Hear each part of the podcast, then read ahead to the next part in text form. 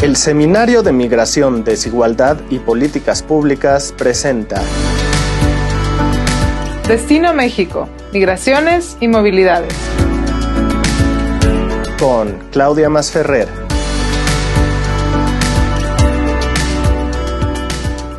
Bienvenidos, bienvenidas a un episodio más de Destino México, Migraciones y Movilidades, un espacio para discutir desde el Colegio de México cómo México puede ser un país más acogedor, más incluyente.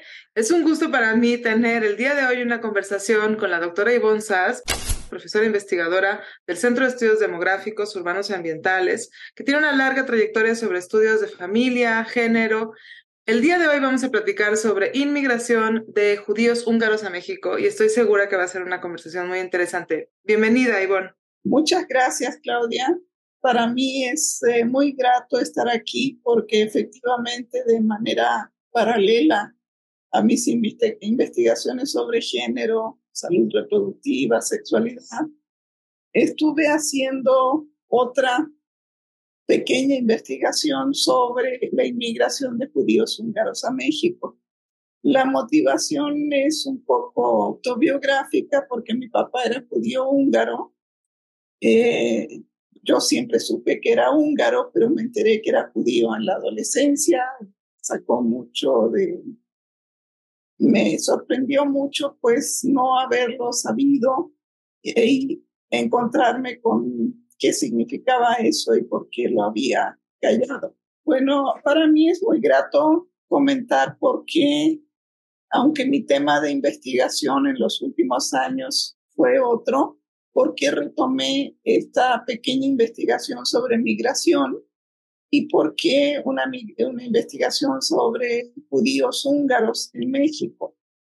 Cuando yo también soy inmigrante y cuando llegué a México para mí fue una sorpresa darme cuenta lo poco, la poca importancia que tenía la inmigración en el conjunto de la población mexicana menos de, yo llegué en el año 1975 a fines, y en ese tiempo 0.8% de la población mexicana había nacido fuera del país.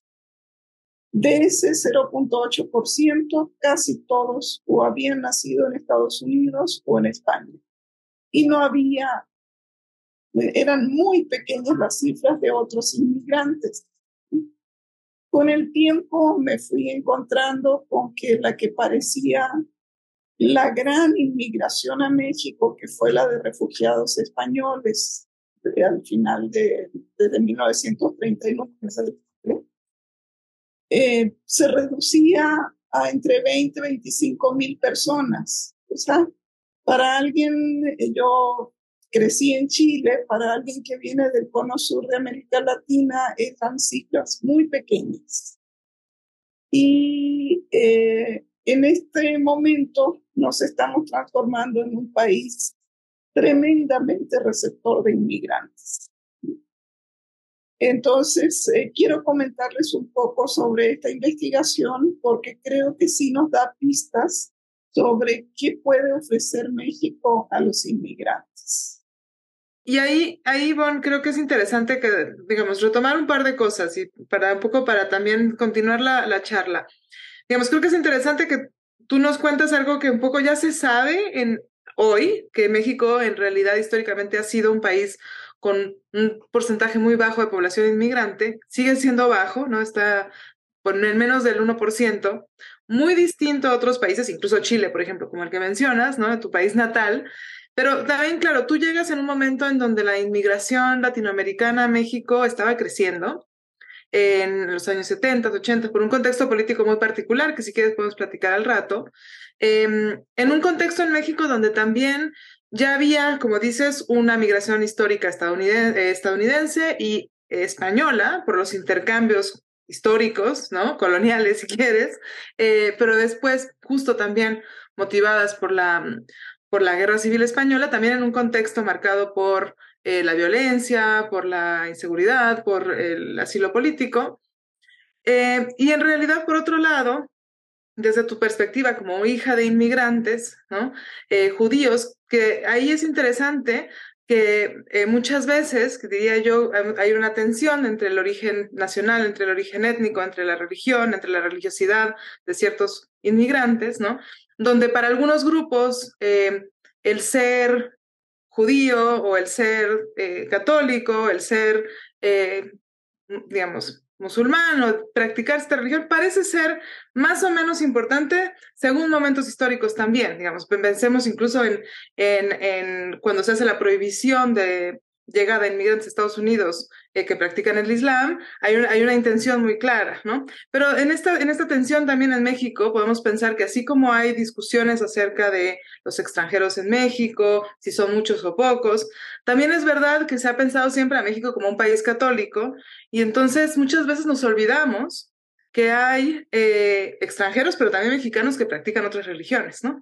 Y en ese sentido es interesante también que pensemos que tú eres hija de, de inmigrantes, al, igual que yo, pero eres, digamos, eh, tu investigación ya con inmigrantes surge justamente en la búsqueda de las experiencias de los inmigrantes, pero también de los hijos. Y ahí es muy interesante que hablemos de lo que significa la segunda generación en México, porque es verdad que los extranjeros son un porcentaje muy bajo, pero cuando incluimos ya a los hijos de estas personas nacidas en el extranjero, entonces también nos habla de que México es país de destino para, para estas poblaciones que en realidad son mexicanas por nacionalidad, por ciudadanía, pero que evidentemente van a estar cerca también de las culturas de los países de sus padres, ¿no? Y me gustaría que orientáramos un poco en eso, pero que empezáramos primero hablando de lo que significó la migración eh, judía húngara pues, en general, ¿no? Hacia México de manera más histórica para ubicar en el momento en el que llegan eh, estas personas. Muchas gracias. Sí, eh, yo justamente una de mis primeras sorpresas era que cuando quise investigar a los judíos que, de, país, de nacionalidad húngara que habían inmigrado a México, me encontré que era una migración histórica, ocurrió casi toda en la primera década del siglo pasado o sea, entre 1920 y 1950. Prácticamente no hay inmigración anterior de este grupo, ni posterior. Un par, me encontré un par de personas que llegaron en 1956, pero la inmensa mayoría llegó en los años 20, en los años 30 o a fines de los 40. Esto tiene que ver con eh, eh, con cosas que pasaban en Hungría con el grupo judío. O sea, cuando terminó la Primera Guerra Mundial, eh, muchos judíos eh, de, Europa Central y Europa del Este buscaron emigrar. ¿Y eh, por qué llegaron a México? Es una de las primeras lecciones que podemos encontrar para Destino México llegaron a México, como los de ahora, buscando Estados Unidos, no buscando México.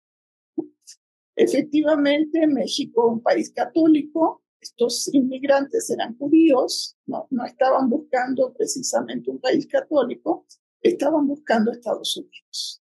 Pero Estados Unidos cerró sus puertas eh, a la inmigración europea, redujo las cuotas eh, enormemente en 1921 y en 1924. Y esa es la causa de por qué este par de miles de judíos húngaros llegaron a México y no a Estados Unidos.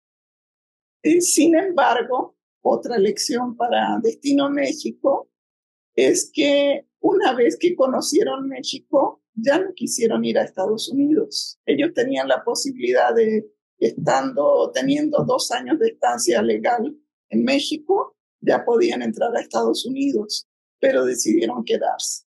Y yo creo que estos elementos que yo tengo en mi investigación pueden servir mucho para esta idea de cómo hacer de México un mejor destino. Y es interesante, te voy a interrumpir, eh, Ivonne, porque eh, muchas veces pensamos, digamos, incluso aquí en este espacio, cuando hablamos de Destino México, eh, es verdad que pensamos muchas veces en la gente que, digamos, que busca México como destino. Y muchas, en muchas ocasiones México se vuelve destino por diferentes razones, ¿no? Em, digamos, quizás tú no pensaste tampoco, llegando de Chile, llegar a eh, quedarte en México. Otras personas vienen en tránsito. Otras personas eh, llegan a, nuestro país y dicen, bueno, en dos años me regreso a, no sé, a Nicaragua y al final nunca, nunca se regresan, ¿no? Entonces, e, es, es verdad, digamos, influye la política Em, la política interna, la política migratoria, la geopolítica, lo que está ocurriendo en otros países, los conflictos étnicos, raciales en, en, otros, en otros contextos, ¿no? Eh, y, y, muchas veces este destino se elige y se vuelve destino ya en retrospectiva. Es, es muy curioso. Ahora tú me hablas de los, la segunda generación, eso también es muy importante. Eh, yo como buscaba entrevistar inmigrantes, encontré ya muy pocos, eran muy ancianos, precisamente por lo antigua que es esta pequeña migración.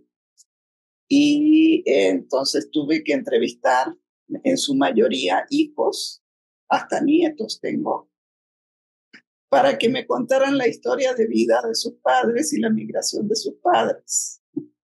Y fue muy interesante porque los hijos ya son mexicanos y son eh, nacionalistas mexicanos, ¿no? como cualquiera de los que hemos inmigrado a México y hemos decidido establecernos aquí. ¿no? Este, los, los motivos, es, lo que más me interesa transmitir en esto es que, que me dijeron sobre por qué México, por, por qué, aunque no lo tenían pensado así inicialmente, finalmente fue México su destino. ¿no? Em, me encontré, por ejemplo, un par de entrevistados que estuvieron, llegaron primero a Estados Unidos y de Estados Unidos decidieron venir a México. Y entonces me dicen que lo mal que se la pasaron en Filadelfia, trabajando en condiciones realmente muy duras, con un clima muy terrible, con unas circunstancias de explotación laboral. Estoy hablando de médicos, de odontólogos, de oftalmólogos, o sea, en unas condiciones de explotación terribles. Y cuando lograron llegar a México, a la Ciudad de México concretamente, me dijeron las bugambilias, el sol, ¿no? O sea, llegaron a un paraíso que, quienes vivimos en México nos olvidamos que es un paraíso en cuanto a clima, por ejemplo.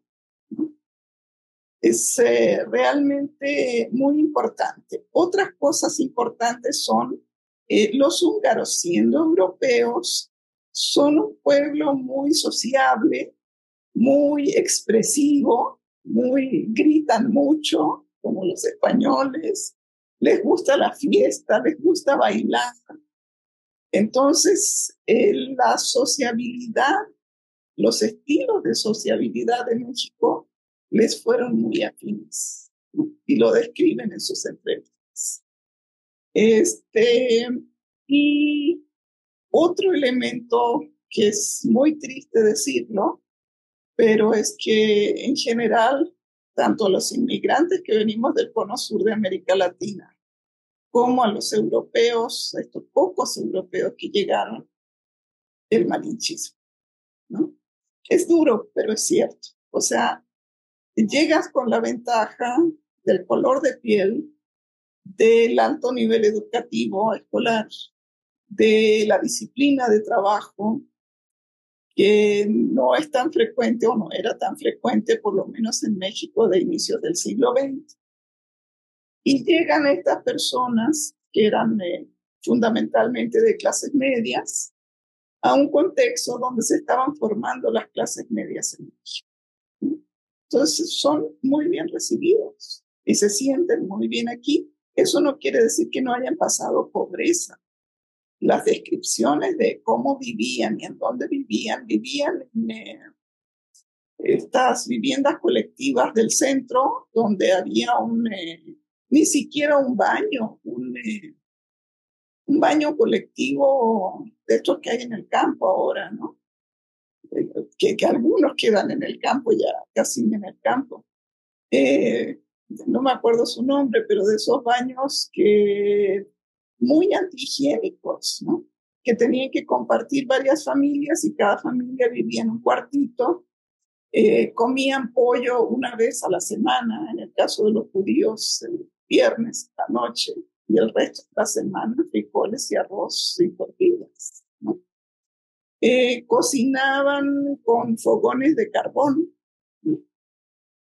Eh, cuando venían de casas donde las señoras extrañaban sus preciosas cocinas que tenían en, Europa y, ahora tenían que hacer eh, fuego en el suelo para poder calentar la comida.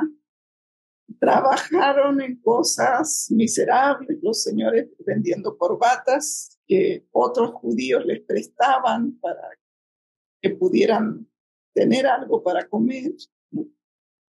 Y eh, sin embargo ahorraron peso tras peso, centavo tras centavo, y muy pronto accedieron a clases medias, mucho más rápido que familias mexicanas haciendo lo mismo. Y es interesante esa, esto que comentas, eh, Ivonne, porque también salió cuando discutíamos y conversábamos aquí en este espacio sobre la presencia española en México, en donde hay, por un lado, digamos, em, cierto, cierta preferencia del mismo mexicano hacia lo extranjero de, manera selectiva, ¿no? Y también ha salido esta idea de que, em, digamos, desgraciadamente, mm, mientras se le abre la puerta a ciertos extranjeros, aun cuando haya un, digamos, un, una cuestión más surreal, por ejemplo, con, con los estadounidenses, en donde puede haber cierto amor y odio, pero al final, digamos, hay también cierta preferencia por, por estas, estas personas extranjeras o esta idea de, digamos, vamos a decir, de superioridad, dado que se encontraron también históricamente en posiciones de poder, ¿no? Eh, que, que aun cuando, incluso con, con, con, la llegada de los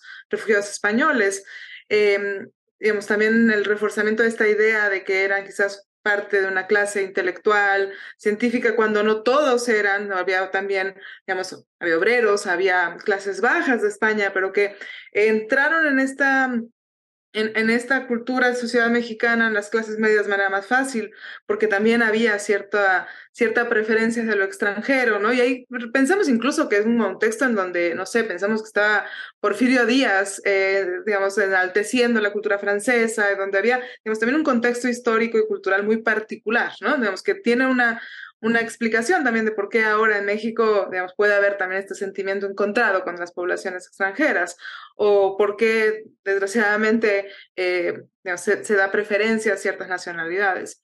Eh, pero es interesante que lo que tú explicas es que en realidad vivían en condiciones vulnerables, hay movilidad social, eh, porque, digamos, es una combinación quizás de capital humano, capital social, capital cultural, este, digamos, podemos pensar en diferentes explicaciones, em, pero que poco a poco se va creando también esta, mm, digamos, una cultura húngara. Y ahí quisiera que, que, lo, platicáramos. ¿Hasta qué punto em, las personas de origen húngaro se, se casan o entablan, entablan relaciones, crean familias eh, con, con personas mexicanas con otras personas extranjeras, cuál es la relación también entre lo judío y lo católico dentro de este grupo, pensando en estos procesos también de integración social, cultural con la población mexicana, ¿no?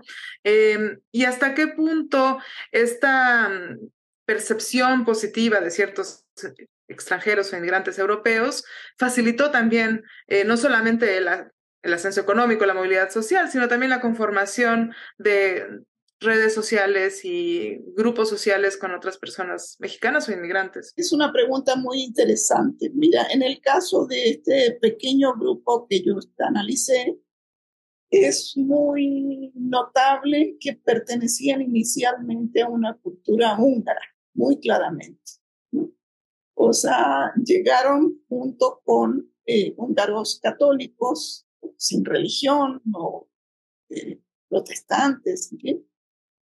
Y todos eh, vivían casi en comunidad.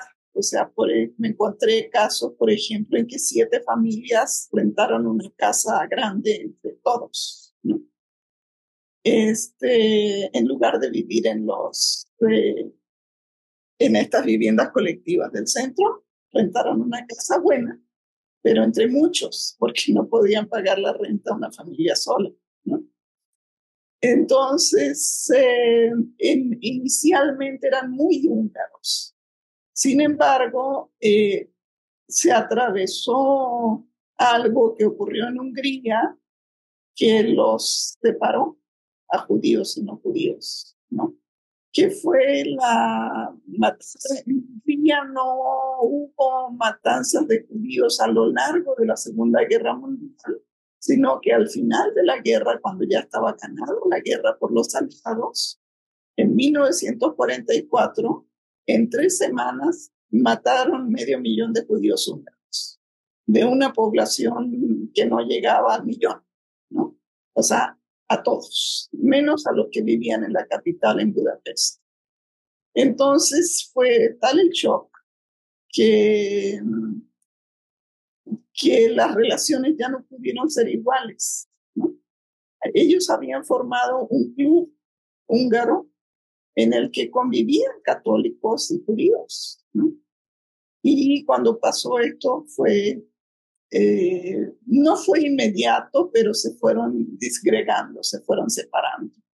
Y los que eran judíos se fueron incorporando eh, mucho más que antes a la comunidad judía mexicana. ¿no? Porque dijeron, bueno, nosotros somos aparte, eh, eh, cosa que no había sentido al inicio. Y eh, en, la, en la relación con México, esto que yo mencionaba como algo negativo del malinchismo también tiene un elemento positivo. No es solo la admiración hacia el extranjero, es la aceptación del diferente. O sea, México es un país eh, muy diverso culturalmente y esa diversidad lo hace muy aceptador de todo lo novedoso. Cosa que mis padres no vivieron cuando llegaron primero a Bolivia y luego a Chile. ¿no?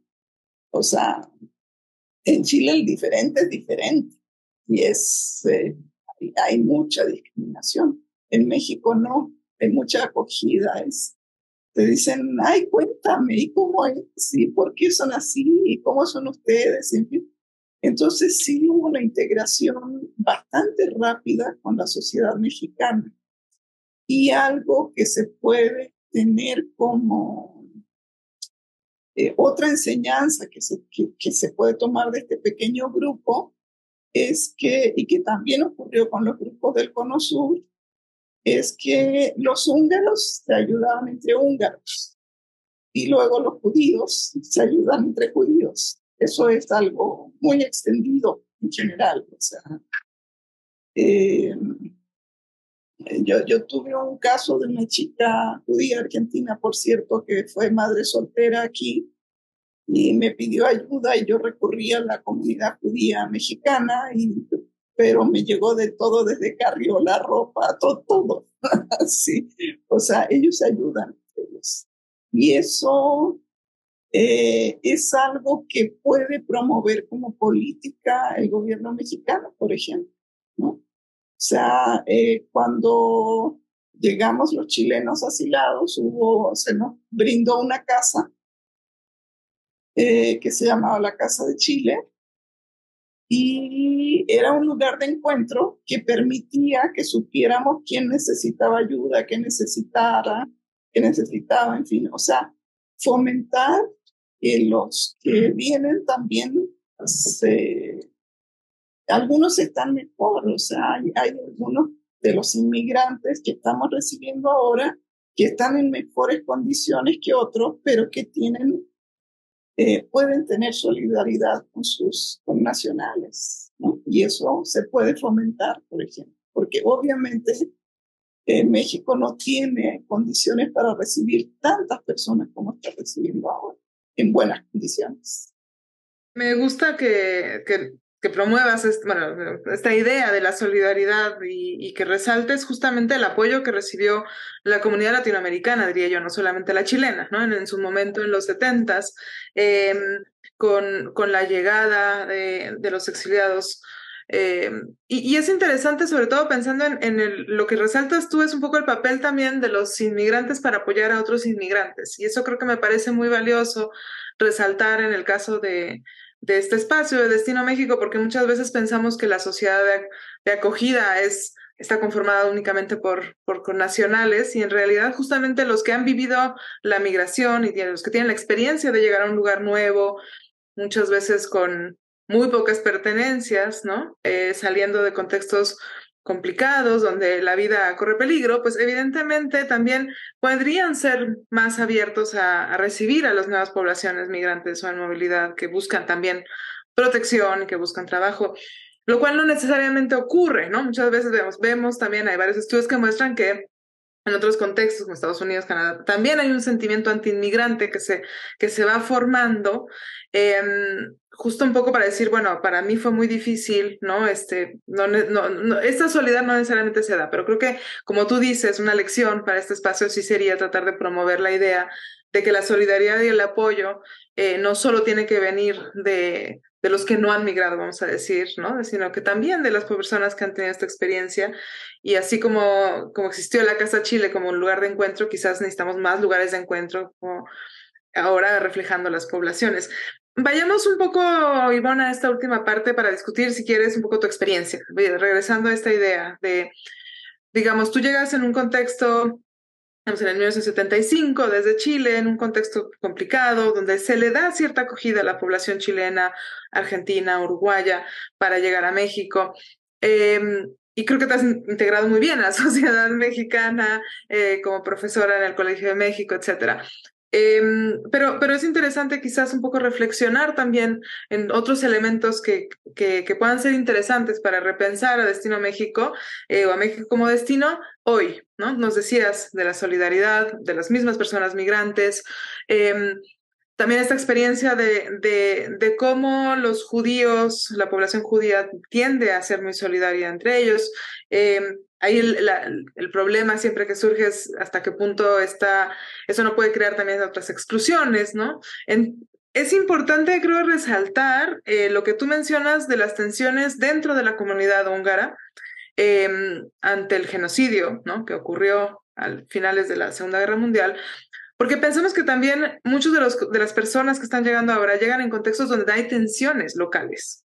Y estas tensiones locales se pueden repetir, ¿no? Pensamos en el caso de Venezuela, en el caso de El Salvador, en el caso de Honduras, eh, incluso en el caso de Haití o lugares donde hay tensión política. El caso de Ucrania y Rusia es muy claro, ¿no? Podrían convivir en México personas refugiadas tanto de Ucrania como de Rusia y, esto puede tener tensiones, ¿no? Incluso de Rusia que están en pro en contra de la guerra. Entonces, también tenemos que pensar cómo, diría yo, las tensiones dentro de este grupo que motivan la salida de las personas muchas veces se pueden reflejar en estos lugares de destino. Y no sé si quieras tú un poco agregar de otras, digamos, de tu experiencia, eh, otras lecciones que podríamos pensar para justo tratar de pensar en cómo aumentar la solidaridad, el apoyo y la inclusión. Muy interesante lo que preguntas. Yo creo que hay una primera cosa, incluso volviendo un poco atrás, que yo considero muy importante. Eh, justamente leyendo bibliografía sobre los judíos en otros lugares de América Latina, me encontré una bibliografía sobre Brasil y cómo los judíos fueron muy bien aceptados en Brasil, cosa que no ocurre en Argentina. O sea, a estas alturas, claro que están muy integrados porque llevan 100 años ahí, ¿no? Más.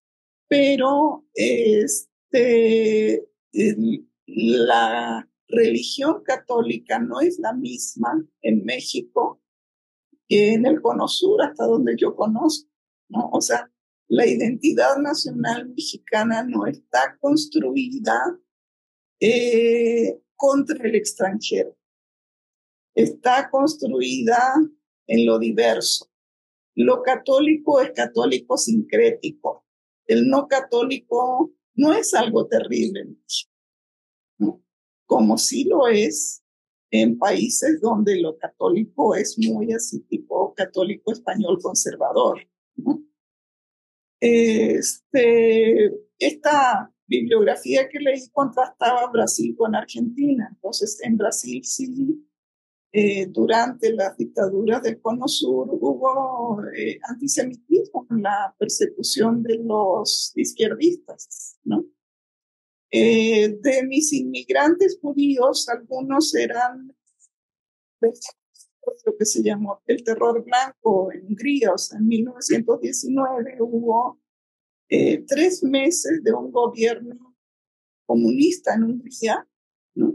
En medio del desorden que fue el fin de la Primera Guerra Mundial, no duró nada, pero alguien quiso hacer un gobierno de los soviets en Hungría. Y el 80% eran judíos los, los que se tomaron el poder. Entonces, judío pasó a ser sinónimo de comunista. Entonces, algunos venían no huyendo del antisemitismo, sino del comunismo, del anticomunismo. eh, todas esas tensiones se juntan.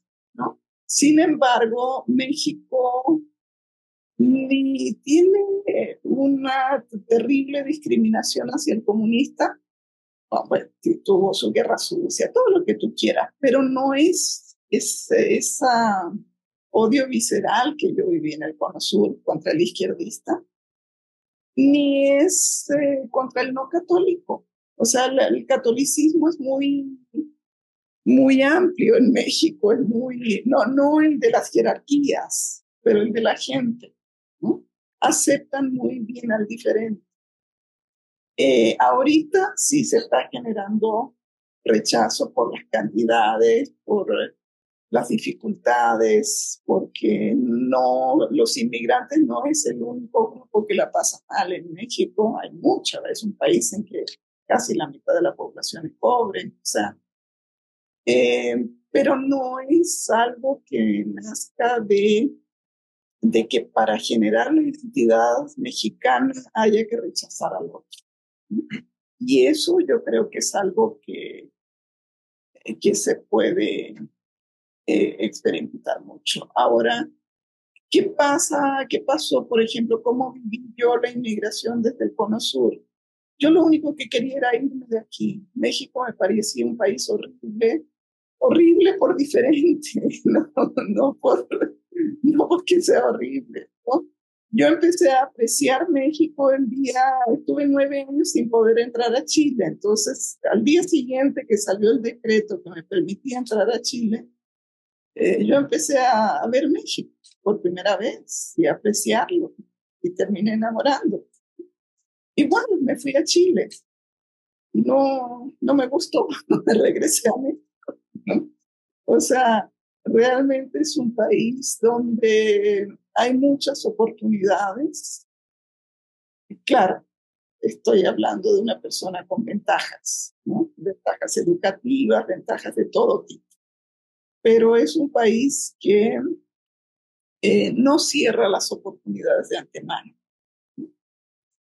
Y creo que esa es una gran lección también. O sea, obviamente no queda otra que hacer un enorme esfuerzo por acoger a, los inmigrantes que están llegando el día de hoy, eh, incluyendo un esfuerzo económico, pero creo que se le puede exigir tanto al, destino soñado que sigue siendo Estados Unidos, como las organizaciones internacionales que contribuyan.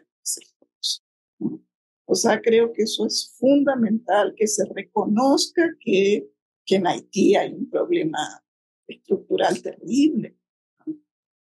Eh, la lengua, por ejemplo, los húngaros tuvieron un tremendo problema con la lengua. Este, para los haitianos también la lengua es un problema terrible. Eh, la, la, piel negra, México tiene una raíz de negritud fuerte. Y sin embargo hay discriminación contra las personas. Entonces eh, hay mucho que hacer, hay mucho que hacer desde el punto de vista cultural, desde el punto de vista de políticas, pero aprovechando mucho las características de la propia gente mexicana que es, insisto, muy, eh, con mucha simpatía hacia la diferencia, no con odio al diferente. Bueno, vamos a tener que cerrar, pero me encanta que cerremos en una nota positiva, porque muchas veces en este espacio nos quedamos con, con, un sentimiento negativo. Y creo que resaltar justo lo que tú dices, que el hecho de que eh, el mexicano está abierto a lo diverso, el, hecho de que ha existido solidaridad hacia estas personas migrantes, eh, el hecho de que tenemos segundas generaciones, y ahí me incluyo, digamos, segundas generaciones interesadas por eh, también, digamos, brindar solidaridad a los que llegan ahora porque a nuestros padres les dieron ese apoyo en su momento, ¿no? O a, nosotros, a, nosotros mismos. Em, en momentos, eh, digamos, históricos en México donde en otras partes del mundo se vivían guerras y pensar que siguen existiendo estos contextos violentos, de persecución, de guerra, em, pues que nos hace también, digamos, pensar en que, en que la historia es importante para pensar que sí hemos sido un destino y que Destino México puede seguir siendo un destino, ¿no? Aún para las personas que a, priori no van a quedarse. Em, y, yo voy a resaltar la idea de lo que mencionabas de las, de las jacarandas y de estos paseos en el que pues México quizás no es el destino inicial para muchas personas, pero que por muchas razones termina siendo, y, y que no, digamos, pues no, no hacemos mal en resaltar la apertura que ha tenido la, sociedad mexicana eh, y que falta quizás eh, reducir la xenofobia, la discriminación hacia las poblaciones mexicanas y también a las personas extranjeras. Em, pero muchísimas gracias, eh, Ivonne, por acompañarnos el día de hoy. Muchas gracias por la invitación. Es un gusto platicar sobre inmigrantes judíos, migrantes húngaros en México, eh, desde tu perspectiva personal, pero también obviamente con tu conocimiento sobre familia, género, salud sexual y reproductiva y todo lo que el trabajo que has hecho desde el CEDUA. Muchísimas gracias a todos por acompañarnos y gracias Iván de nuevo por estar aquí. Esto fue una producción de la Coordinación de Educación Digital del Colegio de México.